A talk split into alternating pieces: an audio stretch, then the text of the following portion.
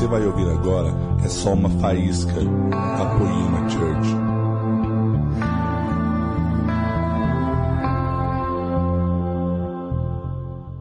Olá, meus queridos, boa noite, a paz do Senhor Jesus, amém? Que alegria estar com vocês, que bom estar aqui.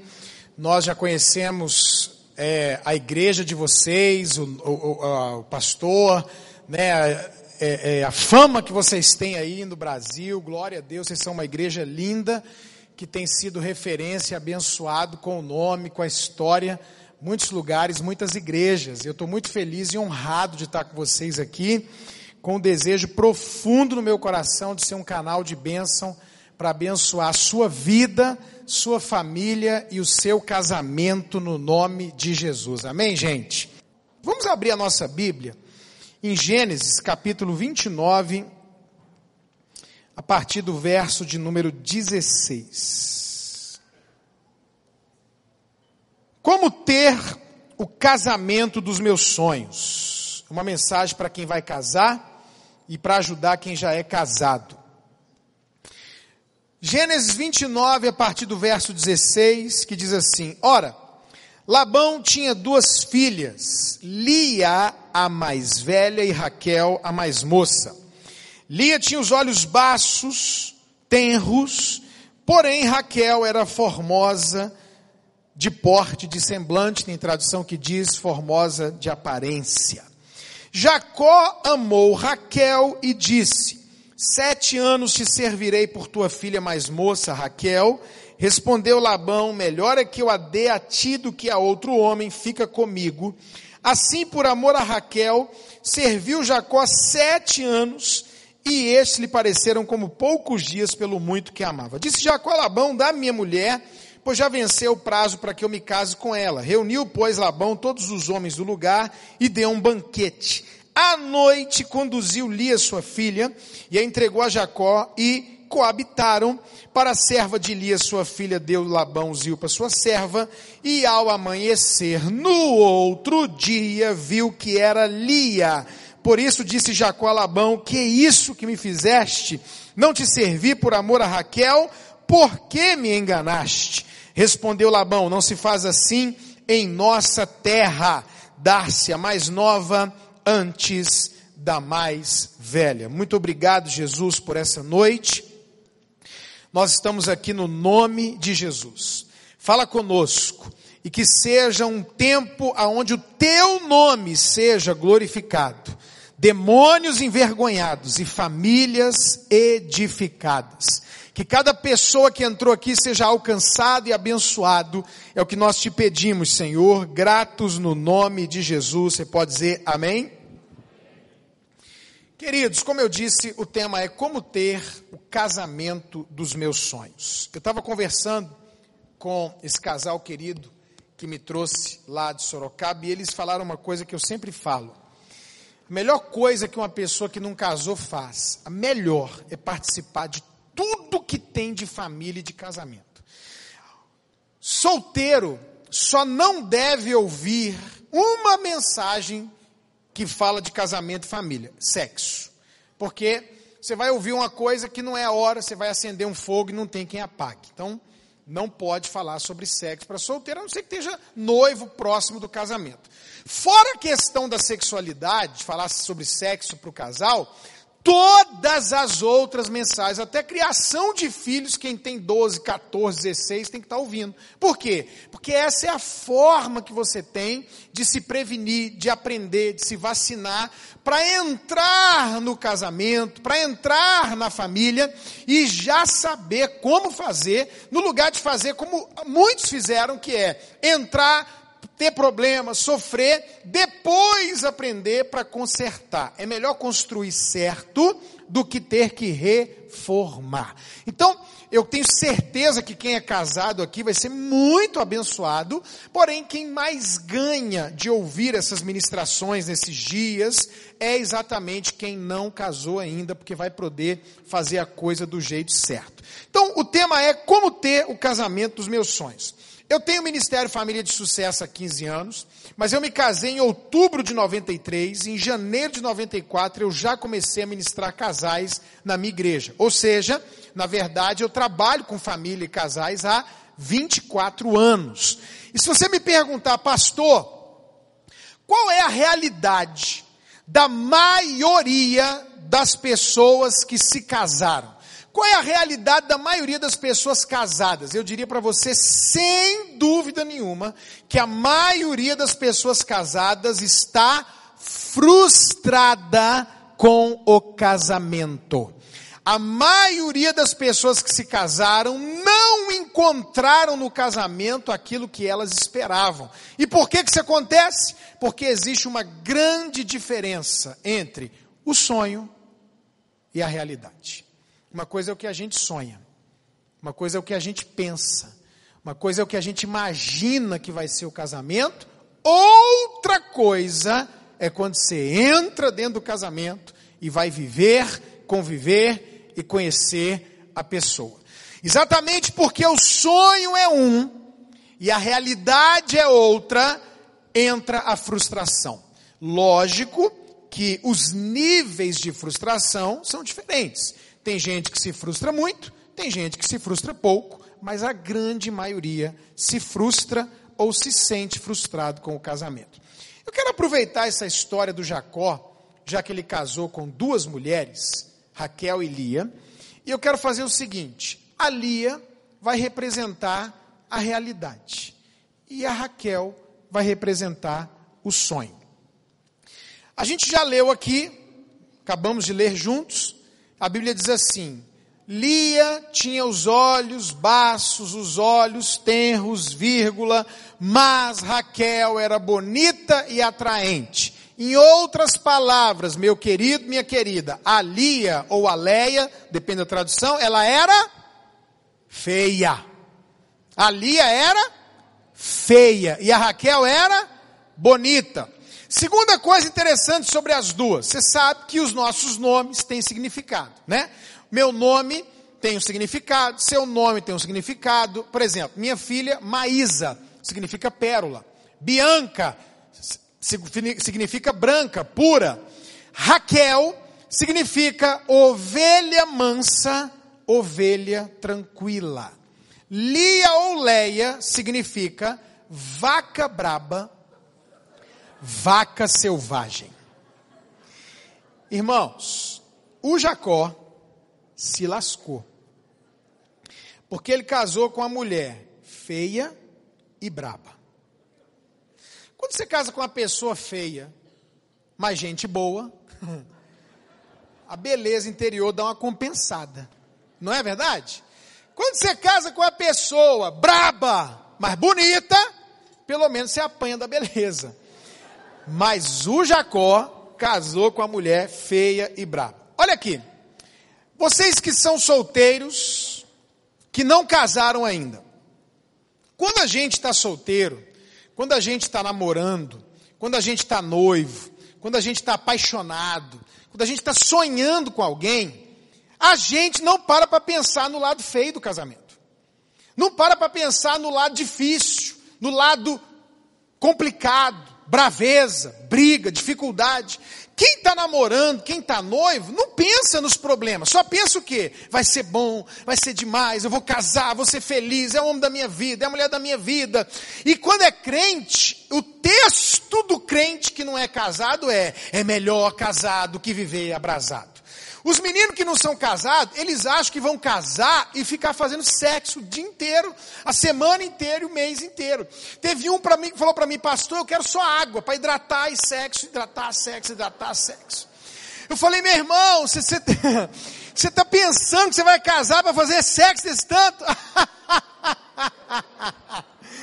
então, os, os, os solteiros, eles não sabem o que é casamento. Eles não sabem, não imaginam os problemas do casamento. Então, eles só olham o lado bonito. Raquel, formoso, atraente, ovelha mansa, ovelha tranquila, tudo legal, vai ser demais. E vai mesmo. Casamento tem um lado bonito, mas casamento também tem o um lado feio, difícil, a briga, a TPM, problema financeiro, a hora que você está chateado, a doença, e a hora que você não combina, não concorda e por aí vai. Mas a turma que não é casada não para para pensar nisso. Você já viu isso? Quem não é casado, irmão, quem não é casado, não, você já viu, é, chama a moça para comer fora. Rapaz não é casado. Ó, oh, eu queria comer com você, vamos sair. Você já viu alguém levar uma mulher para comer fora a primeira vez e, e, ficar preocupado com a conta? Chegar para a menina e falar, ó, oh, não pede nada caro não, viu? Se o cara fizer isso no primeiro encontro, a menina já olha para ele e fala, rapaz, eu tenho certeza que você não é de Deus para mim. Não é? O cara não está preocupado, o cara vai levar, vai pagar a conta, entendeu? Se ele vê que não tem dinheiro para pagar, ele entra em jejum na hora, estou jejuando, amor, é só para você, come aí, fica em paz. Não tem nada que abala, todo mundo está empolgado, está feliz, ninguém para para ver essa situação. Por isso que eu preciso falar para você que é casado e que é solteiro, que a primeira coisa que a gente precisa para ter o casamento dos sonhos é ter sonhos. Como é que eu vou ter casamento dos sonhos sem sonhos? Então, quem não é casado tem que sonhar, e quem já é casado tem que ter coragem de voltar a sonhar. Me ajuda aí, olha para essa pessoa perto de você, se ela é casada, diga para ela volte a sonhar, se ela é solteira, diga tenha sonhos. Me ajuda aí, fala para essa pessoa. Tenha sonhos ou tenha coragem de voltar a sonhar. Deixa eu te fazer uma pergunta turma que não casou ainda, qual é o seu sonho? Casados, qual era o seu sonho quando você era solteiro? O pastor, quando eu era novo, garotão, 12, 14, 16, 18, sei lá quantos anos, meu sonho era casar com a loira. Queria casar com a loira alta. Pastor, meu negócio é morena, meu negócio era uma japonesa. Como é que você sonhava, como é que você imaginava essa menina? Pastor, quando eu era solteira, ou se você é solteira, meu sonho é casar, eu era casar com um cara de academia, ó. Grandão, bombado, animal. Eu estou vendo algumas mulheres casadas aqui ao lado de um urso de pelúcia. O sonho foi diferente, né? Vezes. O sonho era um cara grande e às vezes casou com um ursinho de pelúcia, lindinho, né, com a barriguinha. Então você vê que o sonho é diferente da realidade. Pastor, meu sonho era casar. Eu não sei como é que era o seu sonho. O sonho da minha filha mais velha, a Maísa, ela quer casar com. Ela tem 1,72m, eu acho, ela é alta. Ela quer casar com um cara mais alto do que ela. Ela quer, ela quer usar salto e ela quer que o marido dela tenha pelo menos o tamanho dela quando ela usar salto. Esse é o sonho. Eu não sei qual vai ser a realidade. Né? Então, qual era o seu sonho a nível físico? Como é que você imaginava essa menina, essa menina, esse rapaz? Como é que você imagina? Como é ou como era o seu sonho a nível emocional? Porque normalmente quem fala muito acaba encontrando alguém que fala menos. Né? Porque, irmão, se casar dois que não para de falar, como é que vai fazer? Se casar dois que são calados, vira duas múmias em casa, não tem como. Tem que ter um que fala, um que fala menos. Tem que ser mais animado, agitado, né? Com um que é mais calmo, tranquilo. Então eu sou um cara meio agitado. Eu era, eu não nasci no lar cristão, eu era brigão demais, brigava, era terrível. Então, quando eu fui namorar, eu falei, eu tenho que arrumar uma mulher calma, tranquila, bem paciente. Como é que você imagina ou imaginava essa pessoa a nível emocional? Como é que você imaginava ela a nível espiritual? Ô pastor, eu quero casar com um homem de Deus, com a mulher de Deus, com alguém do louvor quero casar com alguém envolvido, com que tenha GC pelo menos, ou eu quero casar com um pastor. Só serve para mim se for alguém do altar, do ministério.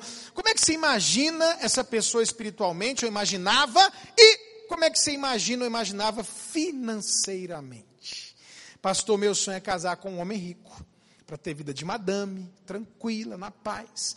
Mas eu tenho encontrado homens que dizem para mim que eles é que querem encontrar uma mulher rica. Pastor, quero cuidar dela, do dinheiro dela, viajar com ela.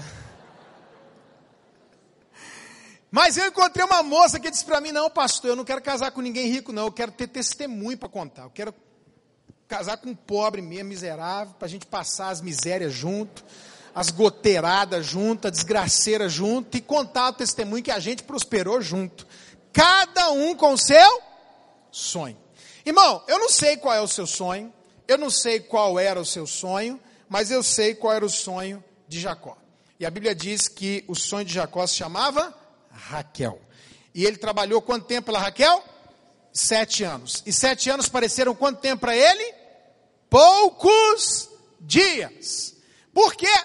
Porque quando a gente está apaixonado, quando a gente está sonhando, o tempo voa. Não é não? Quem está namorando aqui, irmão, acaba o culto, vai bater papo ali fora. Se o pai e a mãe não arrastar, não vai embora. Fica ali conversando, conversando, e o WhatsApp fala, e conversa. Eu sou da época, eu sei que tem gente que nem sabe o que é isso aqui, do orelhão. A gente ia com o bolso cheio de ficha. Não tinha celular, não tinha, até pouca gente tinha telefone. Você acredita que o primeiro carro que eu comprei, a gente trocou em dois telefones e voltou um dinheiro? Era assim. Era assim, eu sou antigão, não parece não, mas eu sou antigão. E aí a gente colocava a ficha lá e fazia um barulhinho, que ia acabar, outra ficha. Ou então você ligava o telefone da sua casa, era cara ligação. Meu pai brigou muitas vezes comigo, porque ficava duas horas, três horas no telefone, conversando, conversando, conversando. E o tempo voa. Quem está namorando, quem está apaixonado, o tempo passa rápido demais, irmão. O pior não é nem você passar duas horas no telefone, o pior é você passar duas horas e das duas horas ficar meia hora no desliga você. Não, desliga você. Vamos desligar junto? Um, dois, três. Você não desligou. Teve algum doido que fez isso aqui igual? Eu fiz isso, eu fiz. Então você fica lá e o tempo para quem está apaixonado passa rápido. Você sabe disso, você está na porta. Eu ia para a porta da casa da minha namorada, que é minha esposa hoje. A gente ficava na porta de casa lá conversando no portão. Daqui a pouco meu sogro gritava para ela entrar. Era umas 10, 10 e meia da noite. Nossa, irmão, parecia que tinha passado 15 minutos. A gente estava desde as 7 da noite, conversando e conversando. Quem está apaixonado, o tempo passa rápido. Outra coisa sobre quem está apaixonado. Quando a gente está apaixonado, todo esforço que a gente faz parece pequeno. Você pode observar que quando um menino ou uma menina se apaixona mesmo, eles conseguem emagrecer. Já viu isso? É uma luta para ficar magrinho, mas aí na hora que apaixona, emagrece. Emagrece. Quem está gordinho quer emagrecer, quem é magrinho quer ficar mais forte, não é verdade?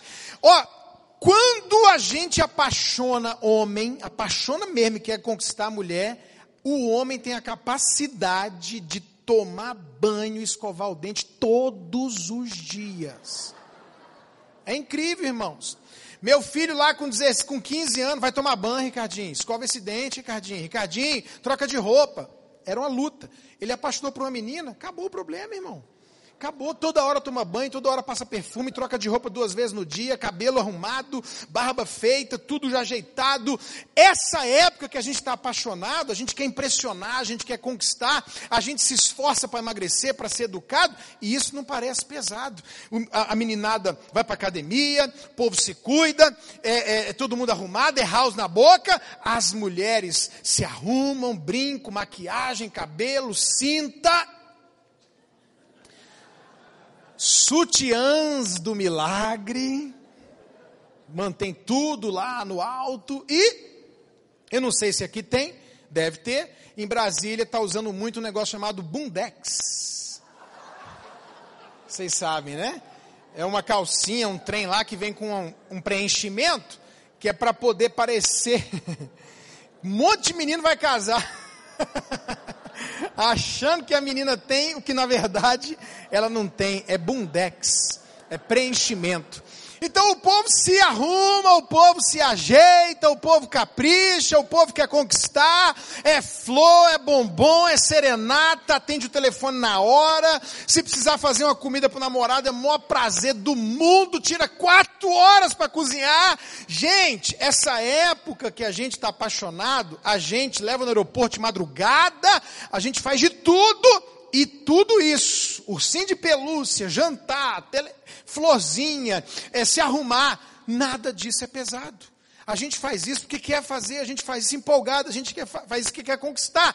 E aí, irmãos, por isso que a Bíblia fala que ele viu sete anos como se fossem poucos dias. Não pareceu pesado e não pareceu demorado, porque ele estava apaixonado e sonhando com a Raquel. Sete anos se passaram. Ele chegou no Labão e falou: Ó, passou o tempo, quero casar com a minha namorada, com a minha noiva. Ele está lá passando esse tempo todo, a Raquel dava tchau, jantava junto, alimentava o animal que batia papo, ele estava capinando, dava um ok, chegou o dia do casamento. Em Israel, irmãos, uma festa de casamento dura sete dias. Não é como aqui de uma noite, um dia, são sete dias de festa. Então você pensa lá o povo comendo, bebendo, festa, alegria. Sete dias passaram-se finalmente lua de mel, noite de núpcias. Eu penso que o Labão fez uma barraca longe das fogueiras, blackout total, jogou a Lia lá, a horrorosa, dentro da barraca. O Jacó, comendo sete dias, bebendo sete dias e festa sete dias, entrou na barraca. Gente, não tem criança aqui, né? Todo mundo aqui, sete anos e sete dias esperando para a lua de mel, para a noite de núpcias. O Jacó não entrou lá para rir, para bater papo, para contar piada. Jacó entrou, partiu para cima. Maravilha. Muito bom.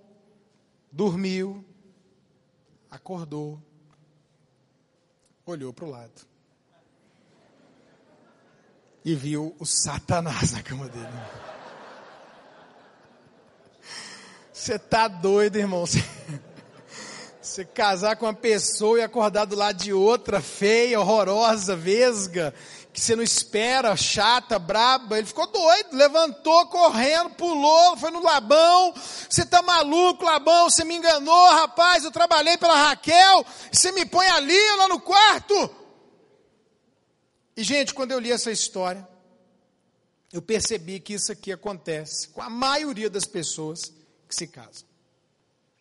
A gente conhece alguém, se interessa, e esse interesse pode ser físico, emocional, material, espiritual, tudo junto. Alguma coisa nos chama a atenção naquela pessoa, e a gente começa um processo de namoro, aonde a gente faz isso que o, que o Jacó fez, a gente trabalha para conquistar a pessoa, a gente se esforça para conquistar a pessoa, e aí a gente namora, a gente noiva, casa, e no outro dia. Tem gente que casa, irmãos, e literalmente, no outro dia, já descobre que o sonho é diferente da realidade, inclusive na questão sexual. O que imaginou, o que sonhou, o que idealizou, a expectativa da noite de núpcias, e de repente, na noite de núpcias, quando acorda no outro dia, já pensa: não foi nada daquilo que eu pensava. Tem gente que literalmente, no outro dia, já percebe a diferença do sonho e da realidade. Tem gente que diz: não, pastor, até os casados estão aqui, eu tive uma lua de mel sensacional, pensa num negócio, show de bola. No outro dia, para mim para você, pode ser também três dias depois, uma semana, seis meses, três meses, um mês, vinte dias, em algum futuro próximo, a gente casado começa a descobrir que o nosso sonho é diferente da realidade. De repente você está casado, irmão, irmã, você já casou, vai casar, e de repente você começa na convivência e descobre: puxa vida, eu não sabia que ela tinha depressão. Pastor, eu nunca tinha percebido que ele é descontrolado financeiramente. Ele gasta mais do que ele ganha. O pastor, eu casei e eu não sabia que ela era tão nervosa. Pastor, eu casei e ele na rua ri, conversa, conta piada, é gente boa, mas quando ele chega em casa, pastor, ele se trava, ele se tranca, ele se fecha, ele é outra pessoa. Pastor, eu não sabia que ele não era crente. Eu tive conversando, atendendo um casal, e esse cara canta, prega, ministra. Na época ele fazia, tinha agenda no Brasil. Quando a gente sentou para ajudá-los, que eles estavam querendo se separar, a esposa disse assim para mim, pastor, eu conheci esse homem cantando, pregando, abençoando. Aqui em casa ele não é crente. Nunca fez um culto doméstico, nunca leu a Bíblia, nunca orou. Pastor, esse homem aqui em casa, meus filhos sabem tudo de UFC, tudo do time de futebol do meu marido e nada de Deus. Ele não é o homem de Deus que eu pensava. Pastor, ele não é do jeito que eu imaginava. Ela não é como ela era antes. Pastor, antigamente ela era assim, fazia assim. Irmão, isso é o que eu mais ouço depois que a pessoa casa. Aí sabe o que acontece? A gente começa a conhecer o outro melhor, traumas, manias, defeitos, características físicas que só se conhece depois de casado, emocionais, materiais, espirituais. E quando a gente vai andando, convivendo, conhecendo, e tem o dia da raiva, o dia do nervosismo, e eu nunca imaginei que ele fosse dar um grito comigo, ou que ela fosse quebrar uma coisa na minha frente. Pastor, ele vive falando em divórcio, ela vive falando que vai embora, e, eles, e ele valoriza mais a mãe do que eu, e ela está mais preocupada com a família, é, da casa dela anterior do que assim, e aí, irmão, a gente vai convivendo e vai vendo, e a gente começa, depois de casado, a ter a mesma sensação que o Jacó teve. Qual foi a sensação do Jacó? Casei errado. Qual foi a sensação do Jacó? Fui enganado. E aí a gente se sente enganado já peguei tanto caso assim, lá na minha igreja mesmo, um dos pastores. A menina, para conquistar ele, tudo que ele gostava, ela fazia. É, eu gosto de trilha, ela estava na trilha. Eu gosto de, sal, de, de pular de rapel, ela estava no rapel. Quando casou, aí uns 20 dias depois, vamos fazer rapel? Eu odeio rapel. Aí ele falou, meu Deus, mas a gente ia. Não, eu ia para te agradar, mas eu odeio, não vou, não quero. E aí, irmãos, quando a gente começa a descobrir essas coisas um do outro, a sensação que vem em quem está casado é: fui enganado, casei errado. E aí sabe o que a gente faz? Começa um projeto de sobrevivência. Até onde vai esse casamento? Vou levar, vou empurrar momentos bons, momentos ruins, aí se agride, depois se resolve, e vai vivendo, e vai convivendo, e aquela coisa vai se desgastando. E outra, crente ainda tem uma coisa pior do que o não crente. Sabe o que é? A gente começa a fingir para os outros que tem uma vida que não tem. Todo mundo está quebrando pau no carro, se xingando, abriu a porta da mão, paz Senhor, gente. Crente ainda tem esse problema. E aí todo mundo que olha pensa que está tudo bem e não imagina os problemas que estão acontecendo dentro da sua casa. Só Deus sabe o que você vive com seu marido, com a sua esposa, e você que é solteiro, ouça tudo isso para você se vacinar, ser sincero com quem se relaciona, para você não casar enganando nem sendo enganado. E aí começa esse projeto. Não, vamos tentar ver para onde vai, até onde vai, e vai vivendo, e vai levando, e sabe o que acontece, irmão? Já não é mais sonho, é sobrevivência, já não é a promessa de Jesus de vida abundante, é sobrevivência. Então, primeira coisa que eu preciso que você faça aqui hoje é tenha coragem de sonhar, mesmo que seu pai e sua mãe tenham um casamento ruim, mesmo que a sua experiência de olhar seja de gente que não viveu feliz e abençoado, tenha coragem de sonhar com o casamento dos sonhos, o casamento abençoado. E você que é casado, hoje, o desafio de Deus para você é: volte a sonhar. Quem entendeu, diga bem forte: Amém. Segunda e penúltima coisa.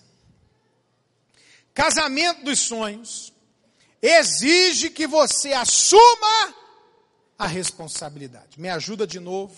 Faz cara de profeta. Faz cara de profeta aí. Levanta o dedo assim.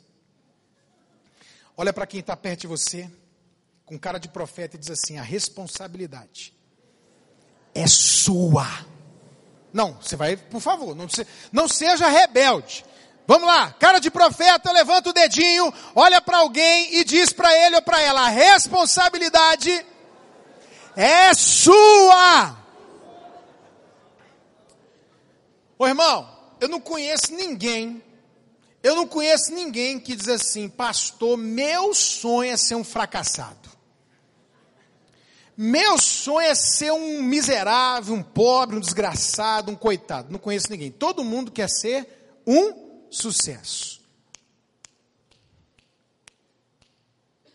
Se você estudar a vida de homens e mulheres de sucesso, seja na igreja, no ministério, na empresa, no mundo, existem características em comum.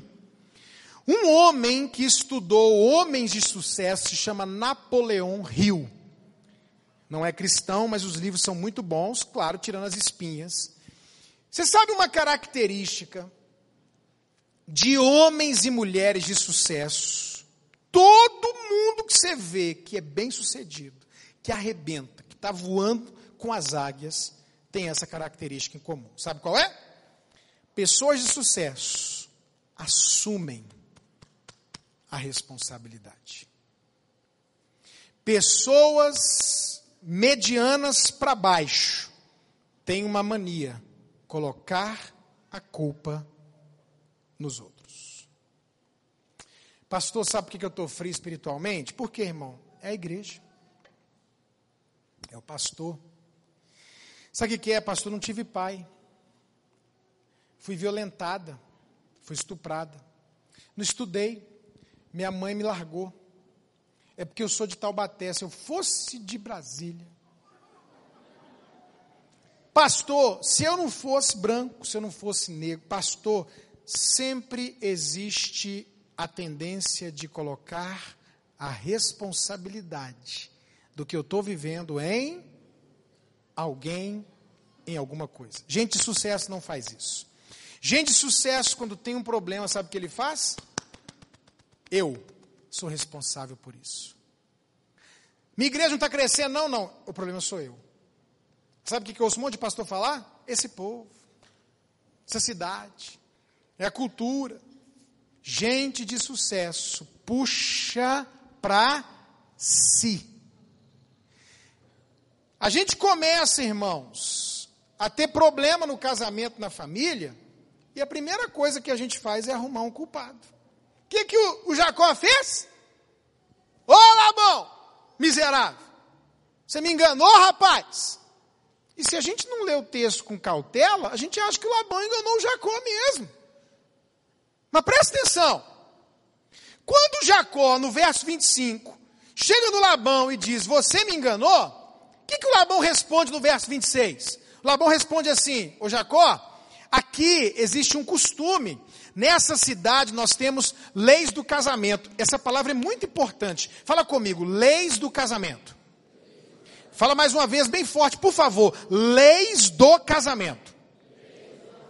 O problema, irmão, é que as pessoas casam sem conhecer as leis do casamento não sabe o que tem que fazer para o negócio funcionar. Existe alguém que criou a, instituição família, existe alguém que criou o casamento, e ele deixou um manual, ele deixou leis, e a gente não conhece as leis, não obedece às leis, aí o trem não dá certo, a gente quer arrumar um culpado. Foi você, Labão. O Labão falou: opa, peraí, bonitão, peraí, Jacó.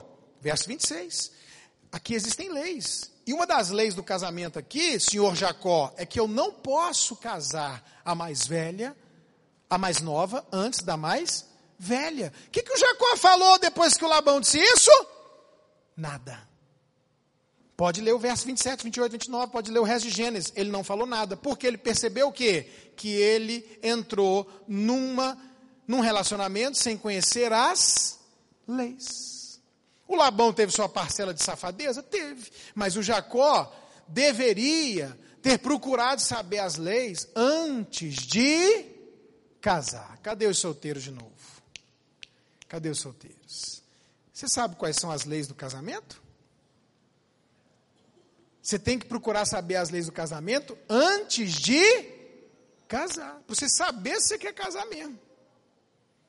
Você saber se você quer casar. Gente, eu fui pregar no Japão e o pessoal estava me contando como funciona um divórcio no Japão quando se tem filho. Chegou lá o casal, japonês com o filhinho dele, diante do juiz. Sentou lá, Japão. O juiz não vai conversar com a mulher, ele vai conversar com o homem. Ele vai perguntar para o homem: Você quer ficar com a criança? Irmão, é Japão, não é Brasil. Não é essa tendência da criança ficar com a mulher, da mulher argumentar que o cara é violento, que ele não tem dinheiro, não tem conversa, não. A pergunta do juiz para o homem: Você quer ficar com o menino? Se o cara disser quero, acabou. Não tem discussão, não tem advogado, não tem recurso. Acabou. Se ele também disser que não quer, não adianta a mulher dizer, mas eu não quero. Não tem conversa. Se ele disser que não, vai ficar com quem? Com ela. Ponto. É a lei. Eles sabem disso. Quer ficar com o menino? Não. Então vai ficar com a mãe. Segunda pergunta: você quer pagar a pensão? Aí o japonês diz: Não, não quero pagar a pensão. A lei diz assim: se você não pagar a pensão, você é proibido de ver os seus filhos. Então você nunca mais vai ver seus filhos se não pagar a pensão. Não, eu não quero pagar, não vai pagar, você não vai ver os filhos, está declarado, e você vai receber uma ajuda do governo. Aí o governo japonês assume o aluguel dela e uma quantidade de comida lá. Pronto. Não, eu vou pagar a pensão. Então tá bom, você vai pagar a pensão, vai ver o filho tal e tal dia. Irmão, vai uma brasileira para o Japão, casa com um japonês, tem filhinho japonês briga com o japonês, quer separar do japonês, vai lá no juiz achando que está onde? No Brasil. Não, eu vou contar para o juiz que meu pai lá em Taubaté é rico e o juiz vai me dar o filho para ficar comigo. Vai não. Eu queria falar. Se falar, vai presa. Psh, silêncio. O que? Ele não vai pagar a pensão? Psh. Você vai presa. Porque casou no Japão sem conhecer as leis. Esse é o problema, irmão. Mas sabe o que acontece? O povo casa sem conhecer as leis, aí começa a ter problema. De quem é a culpa? É de Deus. Uma irmã da minha igreja chegou para mim e falou assim: Pastor, só quero que você responda uma coisa para mim. Eu orei e eu jejuei. Por que, que Deus deixou eu casar com essa miséria? Em outras palavras, a culpa é de Deus. Pastor, foi o demônio que me deu esse casamento. Põe a culpa no Satanás. Põe a culpa em quem? No pastor. Uma menina chegou para mim e falou assim: O senhor sabia que ele era assim? Eu falei: Eu, irmã? Eu nunca fui casado com ele, não. Como é que eu vou saber que ele era assim? Não, o senhor sabia. Você devia ter tido uma revelação. Põe a culpa em Deus, no diabo, no pastor. Se não sobrar ninguém, irmão, sabe em quem que eles põem a culpa? Um no outro. Ô querido, o que está acontecendo? É ela, pastor. O que, que foi, irmã? É ele. Mas ninguém diz sou eu. Ninguém traz para si. Deixa eu te falar uma coisa. A Bíblia diz assim, ó, pegue para a sua vida pelo resto que você viver nessa face da terra. Presta atenção. A Bíblia diz: esquecendo-me das coisas que para trás ficam, eu avanço para as que estão diante de mim. Ô pastor, eu não tive pai. Deixa eu te falar, você conhece Joyce Meyer? Quem conhece Joyce Meyer aqui? A maioria, conhecida nos continentes da terra, no mundo inteiro, poderosa, abençoada, rica, bem casada, filhos de sucesso. Receita Federal fez uma devassa no ministério, não achou nada. A mulher é uma bênção, uma mulher de Deus, foi violentada pelo pai por 18 anos, meu irmão, mas não fez disso desculpa, nem muleta, deixou para trás essa desgraceira e se tornou Joyce Meyer. Sabe o que acontece, irmãos? A gente fica responsabilizando o passado, sendo escravo das emoções, vivendo ao sabor da alma, não assume o controle, não tem sucesso e fica colocando a culpa em alguém ou em alguma coisa. Para com isso, assuma a responsabilidade. Quem entendeu, diga amém. Eu tenho uma mensagem ali que é só sobre papéis. Qual é a minha parte nessa história? Qual é a parte do homem da mulher? Mas eu quero dar só um toque para você perceber. As mulheres. Você sabe qual é a parte da mulher no casamento? Uma delas, ser submissa. Está escrito, irmão. Eu estou pregando uma perspectiva bíblica cristã. Não interessa o que fala aí fora de machismo e feminismo. É, fa, machismo e feminismo é, é, é do capeta, é, é, é, horrível, destrói família e casamento. Aí você fez serviço social, fez humanas, ouviu um monte de porcaria, aí você casou, aí o que, que as mulheres fazem hoje? Enfrenta o marido, discute com o marido, não respeita o marido, que é o meu dinheiro, que eu que trabalho, e bate de frente, aí o casamento não presta, mas a culpa é de alguém. Quando a Bíblia diz, mulheres, sejam submissas aos seus maridos. Pastor, não aceito mandar em mim de jeito nenhum. Então não case, minha filha. Pronto. Não casou, ninguém vai mandar em você. Mas você tem que entender uma coisa: se você casar, no momento da sua família, do seu casamento, que houver um impasse, está lá o casal, qual é o, o, objetivo e o propósito do casamento? Vamos entrar num acordo. Querida, eu quero mudar de apartamento. Não, eu não quero, meu amor. Então vamos conversar, mas eu quero por isso, por isso, mas eu não quero. Vamos ouvir o conselho de alguém, vamos pedir oração, vamos falar com Deus, vamos me argumentar. Argumentou, ah, não, você tem razão, é verdade, concordo com você, chegaram num acordo. Mas olha aqui para mim tem hora no casamento que não tem acordo. E quando não tem acordo, segundo as leis do casamento na Bíblia, que para mim é a palavra de Deus, livro de regra, fé e prática inerrante, você sabe quem é que tem a palavra final dentro de casa? Quem é? Quem é? O homem. Está escrito que ele é o cabeça. Você tem uma missão dentro da sua família, minha irmã, e o homem tem outra, e a sua missão está debaixo da missão do homem. Submissão não é a mulher ser apagada, não ter palavra, não é a mulher não trabalhar, não resolver, não é a mulher se anular, e nem é o homem mandar na mulher, cala a boca, levanta, agora senta. Não é isso não. Mas você tem que entender que existe alguém que tem a palavra final, alguém que é o homem, alguém que é o cabeça. Eu falo para as minhas filhas, meninas que não casaram. Tem dois tipos de homem: o cabeça e o cabeção. Se casar errado, vai ter que se adequar ao cabeção. Pensa, ora, conversa, faz o curso de nós, pelo amor de Jesus, não casa errado, lê o livrinho. Agora presta atenção: casou, o papel da mulher, a parte dela é ser submissa. Aí o que, que acontece? Os homens estão ouvindo isso aqui, eles não se manifestam. Por quê? Porque estão dominados. Se um homem desse der aleluia, a mulher. Psh,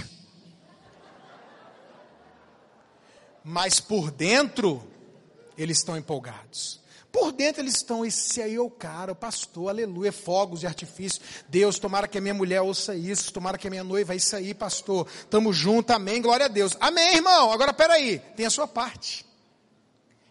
A parte da mulher não é a mais difícil. A Bíblia diz: mulheres, sejam submissas aos seus maridos, como Cristo se submete à igreja. Pergunto: a igreja erra e falha com Jesus, sim ou não? Sim, a igreja erra. O padrão de Deus para a mulher é a igreja. O padrão de Deus para o homem é Jesus. Homens. Você ficou empolgado de ouvir que a mulher tem que ser submissa, que você é o cabeça, que você decide. Fiquei, pastor? Então presta atenção. Essa é a sua parte. Receba também empolgado. Homens, amem suas mulheres como Cristo amou a igreja. O padrão de Deus para o homem é de perfeição, é Jesus. Sabe por que, que tem casamento que não presta, meu irmão, minha irmã? Porque tem homem amando a esposa do seu jeito. Não vai funcionar se você amar a sua mulher do seu jeito. Já tem um jeito estabelecido. Ame a mulher como Cristo amou a igreja. Vamos ver uma coisa prática assim? Homens casados, time de futebol, eles têm a camisa, cem reais a camisa. Joga bola toda semana, gasta 10, 15 reais. Conheço um homem, sou homem, tá parou no sinal, me dá uma água aí, quanto que é? Dois reais, um real. Coxinha, pastel, caldo de cana.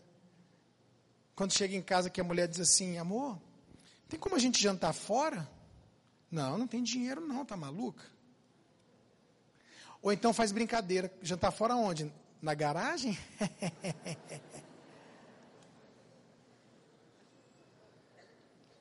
Gasta dinheiro com ele, não gasta com a esposa. Compra roupa para ele, não compra para a esposa. Tem a camisa do time de futebol e a mulher com as calcinhas furadas no varal. Mas Jesus diz para você amar a sua esposa como Cristo amou a igreja. Como é que Jesus amou a igreja, irmão? Ele deu o que pela igreja? Tudo, inclusive a vida. Você quer ver uma coisa, pastores? Tem dois carros na garagem: um Corolla e um Palio.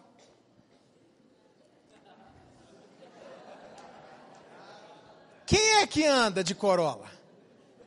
Porque, segundo as leis do casamento na Bíblia, ou vende os dois carros e compra dois carros equivalentes, ou então, meu irmão, o melhor é da mulher. O melhor é dela. Porque Jesus nunca andaria de Corolla e deixaria a igreja de palho ou de uno. Nunca. Nunca. Jamais. Mas aí, a gente, sabe qual é o problema? É aqui que está o problema, ó. A gente fala assim, mulher, seja submissa. A mulher dentro está repreendida, não quer, não aceito, se fecha, quer discutir, quer mandar no dinheiro, ninguém manda em mim. Aí o cara está aqui. É, a Bíblia está falando, ser submissa. Aí eu falo para você, meu irmão, melhor carro da mulher. Não, no meu carro ninguém mexe, não. Ninguém faz a sua parte, ninguém cumpre a lei, ninguém está vivendo o seu papel. Aí eu não faço o que a Bíblia ensina, mas na hora que o casamento é ruim, eu arrumo um culpado. Eu vou deixar uma bomba atômica na igreja aqui, irmãos, eu vou. Aproveitar que o Leandro não está aí, vou deixar uma bomba atômica. Vou ficar desse lado aqui, depois eu vou para aquele lado de lá. Isso aqui é o que eu acredito, penso, pode falar o que quiser, desde 1990 ou 91 que eu prego isso aqui, eu vou te pregar agora. Você não é casado, não? Sou não. Está namorando? Tô. Não beije na boca. Não se beija na boca casal de namorado. É pecado, pastor? Senhor vai proibir na sua igreja? Não, eu só estou dando um conselho para você. Quem tem 25 anos de casado, não beije na boca se você quer ter um namoro santo. Porque não tem jeito de beijar na boca e não ficar excitado. Não tem como. Tem como. De ativar o sexo, isso aqui é cheio de terminação nervosa. Não só cristão, gente que não é crente considera o beijo na boca o início do ato sexual. Não tem jeito. Eu conversei com o Lucinho com o Nelson. Mais de 80% do namoro de crente é igual ao de não crente. Passa do limite. Mão boba espiritual passando em tudo faz sexo antes do casamento porque namora igual não crente, anda sozinho, está no carro sozinho, vai para cinema sozinho, fica em casa sozinho, beija na boca. Aí não consegue ficar em santidade, quem é que consegue? A Bíblia nunca mandou se enfrentar a carne, irmão. A Bíblia manda se enfrentar o Satanás, o deserto, tudo. Quando fala de carne, a Bíblia diz: corre, foge. Não beije na boca. Não beijo na boca. Falei, uma menina falou para mim, pastor, eu beijo na boca do meu namorado e ele não sente nada. Eu falei, então acabe esse namoro. Essa coca é fanta, minha filha.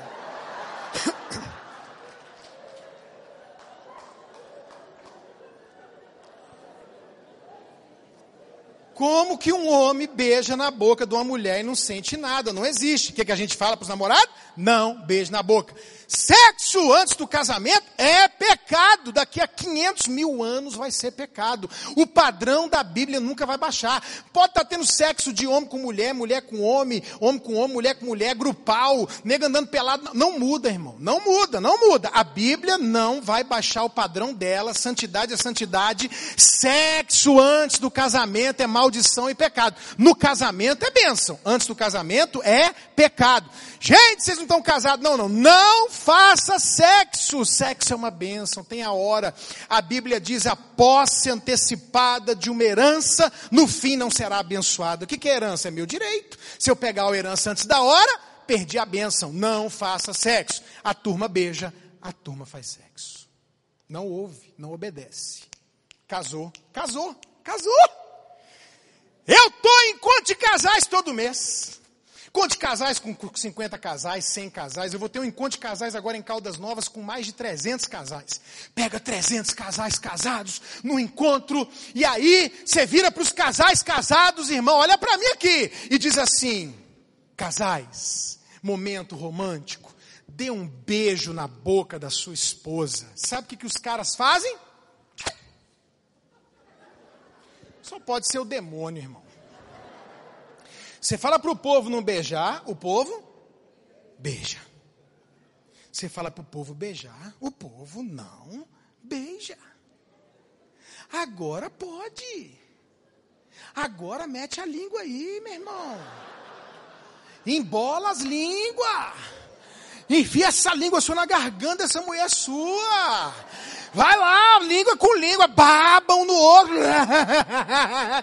Mas, depois que casa, não beija mais de língua. Satanás. Faz sexo não, gente. O povo faz. Casou. Cansou. Adoeceu. Desanimou. Parou. Parou. Tava, irmão, tá namorando, você não sabe discernir se é um ou dois, encosta, o outro encosta. Eu não entendo isso. Gruda. E abraça, se beija, se pega e se encosta. Casou, acabou, parou. Então eu quero dizer uma coisa para você que não casou ainda. Para quem é casado também, mas quem não casou, ouça isso. Ouça isso. A mesma Bíblia, se a Bíblia é a palavra de Deus para você, a mesma Bíblia que proíbe sexo antes do casamento, proíbe negar sexo depois de casado. A mesma Bíblia. A Bíblia que diz que não pode fazer antes, diz que depois que eu casar eu não posso dizer não para meu marido, para minha esposa. Ainda quer casar? 1 de Coríntios capítulo 7 diz assim: Não vos priveis um ao outro. 1 de Coríntios capítulo 7 diz assim: depois que você casa, menina, seu corpo não é mais seu. E o seu, meu irmão, não é mais seu, é dela. Lei do casamento: suprir um ao outro sexualmente. O povo casa sem saber, não se supre, não se realiza, o casamento não presta, mas arruma sempre um culpado. Levante sua mãozinha comigo e diga assim: a responsabilidade é minha. Você quer ter um casamento dos sonhos? Quero, pastor. Saiba as leis do casamento. Leia livro, ouça pregação na internet. Parabéns que você veio aqui. Que pena quem não veio. Aprenda. Aprenda quais são as leis para o negócio funcionar. Porque é igual bolo. Se não seguir a receita, não vai ter o resultado. E por último, e aqui é mais para quem é casado, mas os solteiros já aprendam. Quem quer casamento dos sonhos tem que voltar a sonhar, assumir a responsabilidade e, por último, voltar a trabalhar. O, o Jacó, não caso, não posso, é proibido casar mais nova antes da mais velha. Mas eu quero te fazer uma pergunta, Jacó. O Labão falou: Você quer a Raquel? Você quer o seu sonho? Quero. O que, que ele falou? Volte a trabalhar. Esse é o problema, irmão. Encontrei um cara no Rio de Janeiro que eu não via há um ano, casou, o menino engordou tanto que eu não reconheci. Aí eu falei, nossa, você engordou demais. Ele falou, já casei. O que, que tem por trás disso? Não preciso mais me cuidar. Casei, posso ficar gordo. Qual o problema da gente? Casamos e paramos de trabalhar. Se cuidou antes de casar, casou e parou de se cuidar. Emagreceu para casar, casou, engordou. E tem gente que é importante, valoriza, não aceita isso no cônjuge. Você tem que perguntar. Para você é importante? Isso tem diferença para você, especialmente mulheres. Porque o homem se excita pelo que vê. Sabe qual é o problema? Casou e parou o romantismo. Parou o bombom, parou de sair, parou tudo, agora não tem romantismo nenhum. Sabe qual é o problema? Casou e parou a atenção. Antigamente atendia o telefone. Oi, meu amor. Oh, tudo bem. Não, estou ocupado não, pode falar. Casou? Quê? Estou trabalhando, anda logo. Tá, tá, tá. Psh. Antes de casar, respeito. Respeita. Antes de casar, você vê um namorado. Irmão, vê um namorado contando uma piada. A menina que é namorada morre de rir. Vê um cara casado contando uma piada. A esposa fica assim do lado, ó.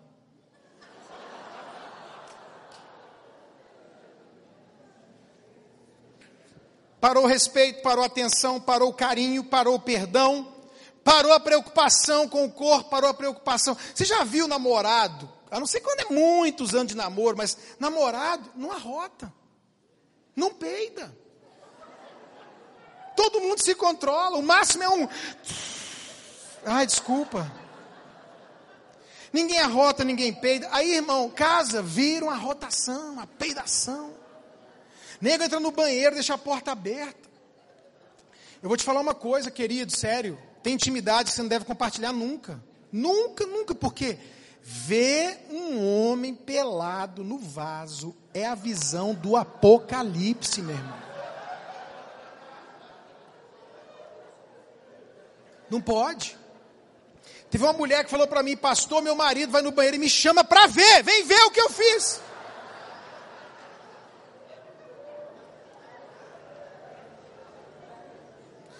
Aí é feijão no dente, é suado, a mulher não depila mais. Gente, eu estou vendo mulher com barba.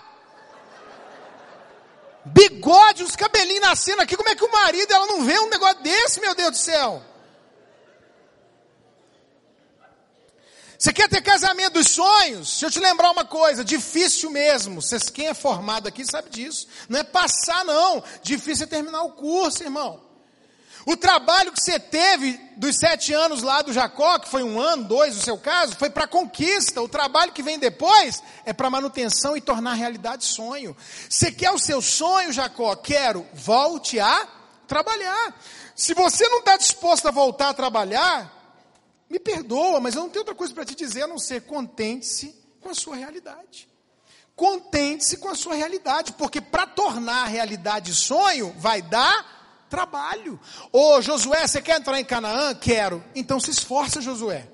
Então tenha bom ânimo, então vai trabalhar, entra na terra e derruba o gigante. Ué Deus, você está me dando Canaã, você não vai fazer isso não? Não, Josué, eu estou te dando Canaã, mas é você que vai entrar, é você que vai derrubar o gigante. Se esforce casamento dos sonhos, igreja dos sonhos, filhos dos sonhos, trabalho dos sonhos, empresa dos sonhos, vida dos sonhos, dá trabalho. Ó, oh, tem que trabalhar, tem que suar, tem que se esforçar. Aí a pessoa quer casamento dos sonhos, vendo televisão, não ora, não vem no congresso, não faz nada, não lê livro, não aprende. Não tem casamento dos sonhos sem esforço. Você quer o casamento dos sonhos? Quero, pastor. Volte a fazer o que você fazia. Volte a se cuidar. Volte a se exercitar. Volte a emagrecer. Volte a trabalhar. Volte a ser romântico, carinhoso, carinhosa, respeitoso, atencioso. Volte a submissão. Volte o respeito. Volte a trabalhar. Porque vai dar trabalho.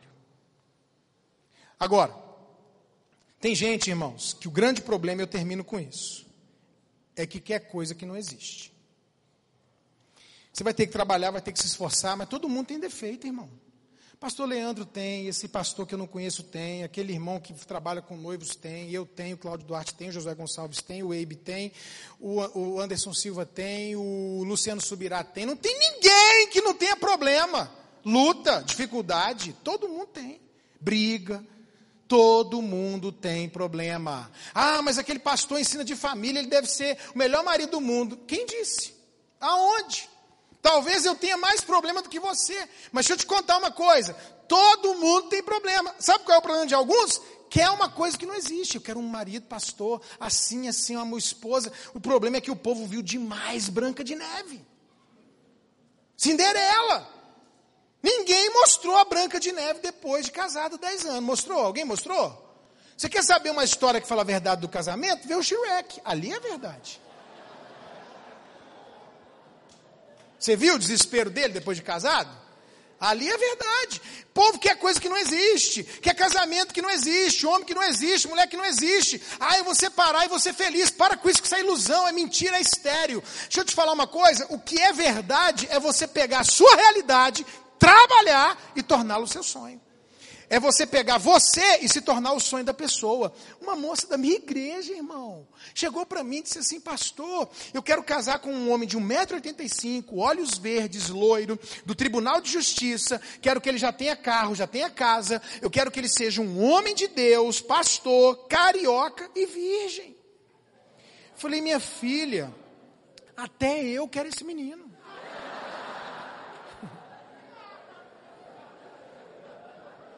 Cadê ele? Porque só de ser carioca e virgem eliminou quase 98% dos carioca. Aí você quer que ele tenha 1,85m, seja homem, do olho verde, tribunal de justiça, carro, casa, crente, homem de Deus. Você está doida? Quer o que está solteiro até hoje, não vai casar, porque quer uma coisa que não existe. Ah, pastor, é meu casamento. É... Para de colocar culpa, assuma a responsabilidade e volte a trabalhar. Aí você vai tornar a sua realidade, o seu sonho. Faça a sua parte, cumpra o seu papel antes de dizer que ele, ela, aquele ou aquela é culpado. Para de colocar a culpa nos outros. Fica de pé para a gente fazer uma oração. Antes que eu ore por você, você vai orar por você. Você vai responder a Deus o que você ouviu hoje. Às vezes eu quis fazer a coisa de uma forma leve, tentei fazer uma coisa, e às vezes mesmo assim foi pesado para você. Não tem problema, irmão. Está te incomodando? Que bom, que bom. Para você reagir para você tomar uma providência, porque se você tiver uma ação hoje, você vai ter uma, uma situação diferente da que você está vivendo. Você vai melhorar a sua vida. Se você é solteiro e você der ouvido isso aqui, você vai se vacinar e não vai sofrer o que muitos casais sofrem desnecessariamente. Como é que eu tenho o casamento dos sonhos, pastor? Sonhe. Nosso Deus é um Deus de sonhos. Está casado? Volte a sonhar. Assuma a sua responsabilidade. Descubra quais são as leis, qual é o seu papel nessa história. E volte a trabalhar. Quem é solteiro já entra sabendo que não pode parar de trabalhar. Que não pode parar de fazer o que fazia. E agora você vai dar uma resposta para Deus. Feche seus olhos, por favor, e ore. Agora é a hora de você falar: Jesus, me ajuda. Preciso da tua graça. Espírito Santo me fortalece, me dá condições de lutar, de agir, de reagir. Eu preciso que o Senhor me dê força. É agora é a hora de você falar, Deus, meu casamento está nessa situação. Às vezes nem o marido não sabe que você está infeliz, insatisfeita, nem a esposa não sabe, ou então vocês estão com problema e não falam para ninguém, ninguém imagina. Agora você veio numa conferência de família, você veio no lugar que se chama casa de Deus, lugar de milagre. O Deus desse lugar é o Deus do impossível.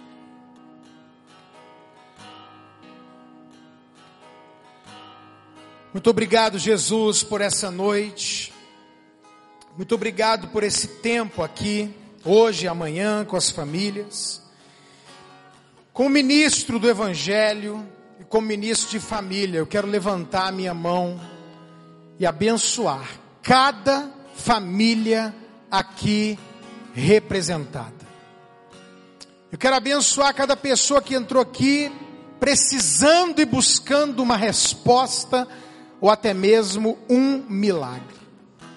Eu não sei qual é a situação desse homem, dessa mulher, desse casal, desse jovem, dessa família, a nível espiritual, emocional, físico, material, conjugal, mas eu sei que essa pessoa está no lugar certo, eu sei que o Senhor é o idealizador da família, e eu sei que essa é uma noite de bênção, de resposta e de milagre.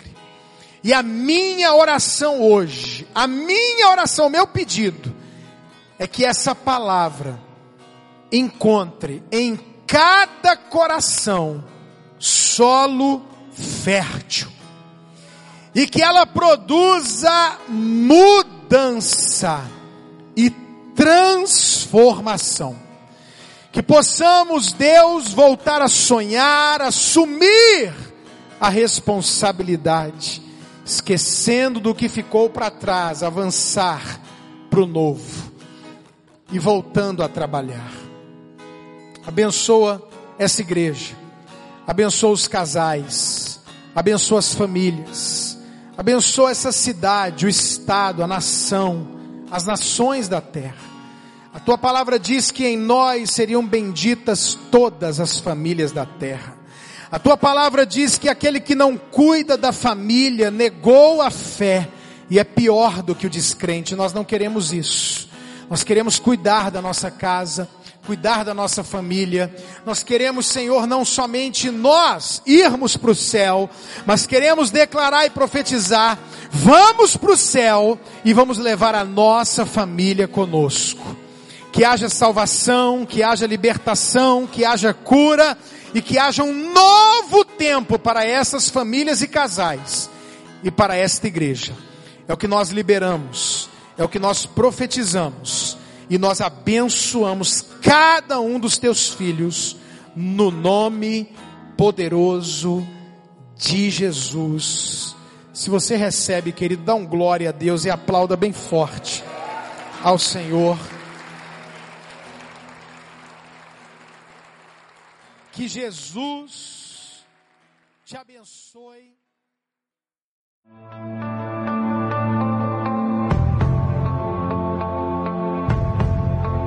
Você acabou de ouvir uma mensagem da Poema Church. Para mais informações, acesse o nosso site poema.com.br